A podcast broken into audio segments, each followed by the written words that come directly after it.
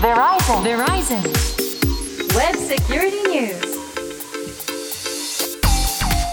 ウェブセキュリティニュース通信技術企業世界最大手の一つベライゾンがグローバルな視点からインターネットセキュリティウェブセキュリティの今を伝えるプログラムですお話を伺うのはこの方ですベライゾンジャパンの森マークです。よろしくお願いします。はいベライゾンジャパンソリューションズエグゼクティブセキュリティの森マークさんですよろしくお願いしますお願いします。そして進行は私ちぐさです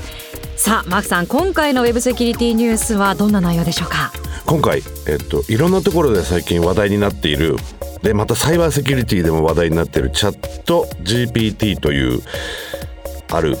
AI を駆使したとても面白いツールについてまたそれがサイバー攻撃どのように使えるかという可能性もお話しできればなというふうに思っております。おー最近ほんと急にねチャット GPT の話題は聞くようになりましたからね気になってる方もたくさんいらっしゃると思います今回もよろしくお願いしよますろしくお願いします。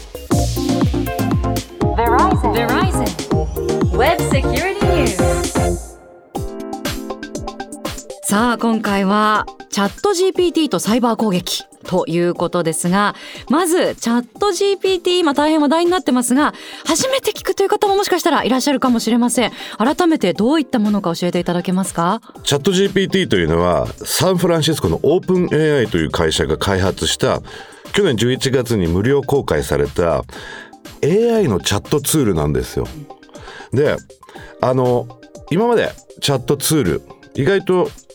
決まった答えを出してくれるところもあったと思うんですよ。例えばとあるサイトに行ってサポートをしますよというチャットボット出てきてたじゃないですか。はいはい。でそれ入れて、はい。キーワード1個ぐらい拾って、うんうん。あこういうことですかみたいな回答をいくつか出してくれる。はいはい。今までのチャットボットってそういう部分だったんですけど、うんうんまあ今回のチャット GPT に関してはそれを数倍数十倍数百倍上回るような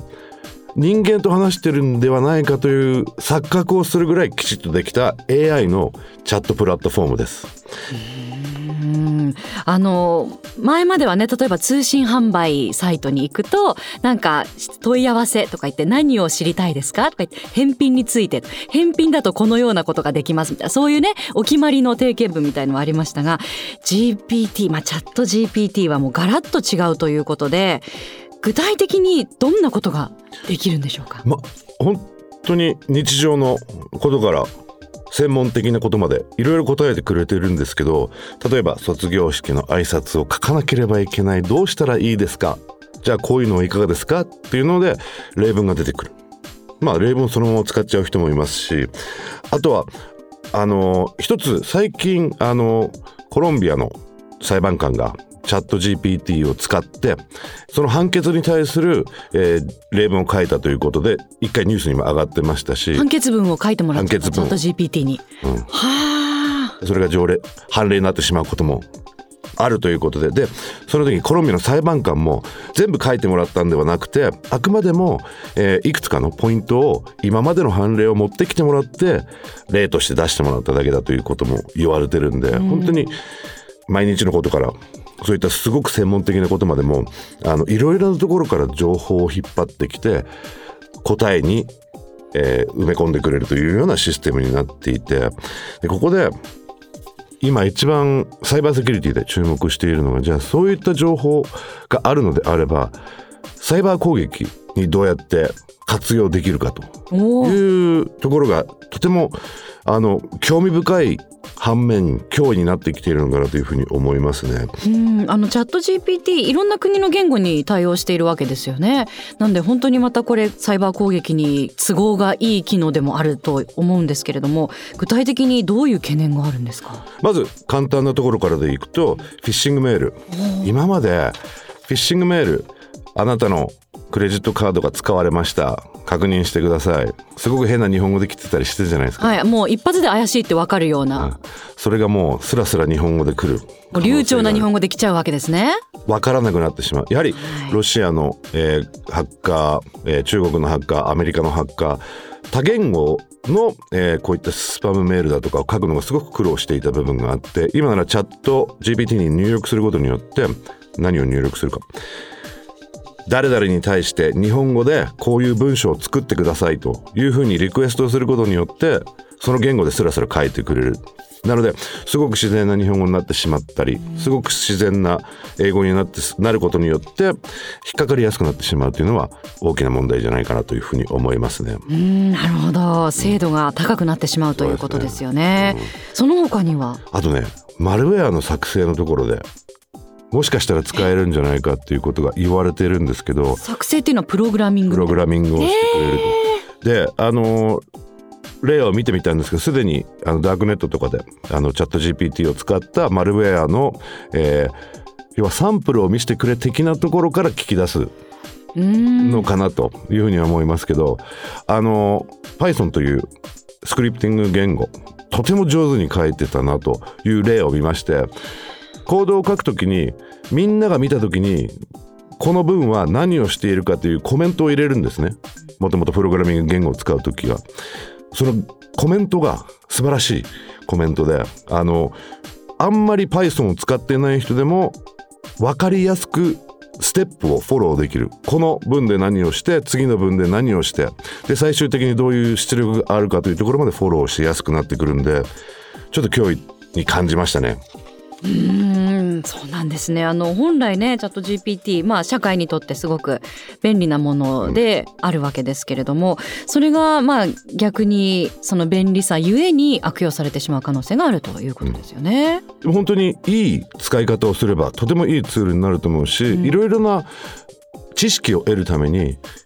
あんまり人には聞けない質問だとか本来ならば中学で覚えたはずの何かをうん。忘れちゃった、じゃあちょっとチャット GPT に聞いてみよう。そうすると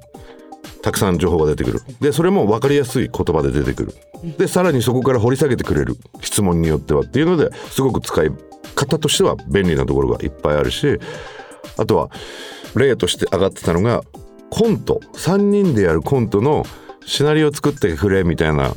ツイッターに上がってて。えー。かなり面白い面白みの、えー。うんコントが上がってきたりしてたんで。はあなんかあの私も検証で芸人さんのギャグを考えてくれってあの頼んだらその時はあんまり面白いの出てこなかったっていうのは何かで見たんですけど。いやもしかしたら今後もっとねユーモアのセンスも磨かれてね。立場危うくなってくるかもしれないですよね、芸人の方だったり。でどんどんどんどんそう怖い、いうなうん情報を入れていくことによって、はい、チャット GPT も頭良くなるじゃないですか、うん。データがいっぱい出てくるから。今回本当に AI というのはこうかなっていうのが見えてきましたね、やっぱりマシンラーニングと AI の違い、はい。 machine learning は、えーある程度データがあった時点でそれに的確なデータを拾ってくるだけ。でもこの OpenAI が考えたチャット GPT それの次のステップいってんじゃないかなっていう印象は受けてきてますね。なるほど、まあ、またねこのチャット GPT のような機能もどんどん進化もしていくし、きっと競合もまた増えてきたりそうですね。るん。でもどんどん出てくることによって、はい。人間とそうじゃないものの境目がまたなくなってしまうのかな。うん。でそうなってくるとサイバー攻撃でチャット GPT もし音声持ってるようになったらそこでデータを引き出すために何らかのボイスエンコーダーを使って声を出していき人間と話しているように錯覚をさせ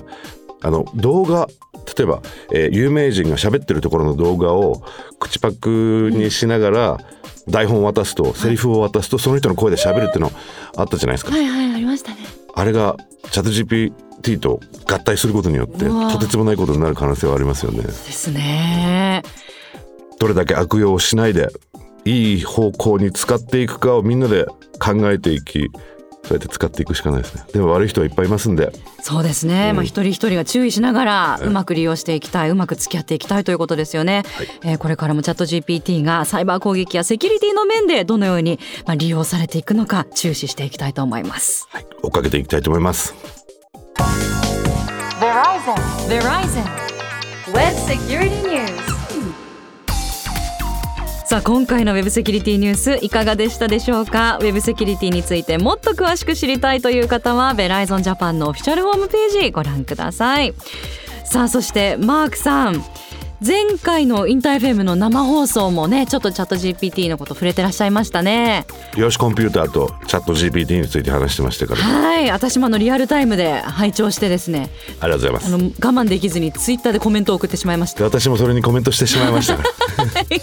ちょっとすごい嬉しかったですあの時。ねなんでやっぱ生の放送の時はね生で聞くのがやっぱり醍醐味だなと思いながら。次の生は3月の17日、えー午後4時30分ぐらいからはい。ですよね。はいはい、なのでぜひ聞いていただきたいと思います。これはテーマなどはまだ？まだ全然決まってないです。これから考えます。はい。楽しみに聞きたいと思います。えーウェブセキュリティニュースここまでお届けしたのは？ベライゾンジャパンの森マークとちぐさでした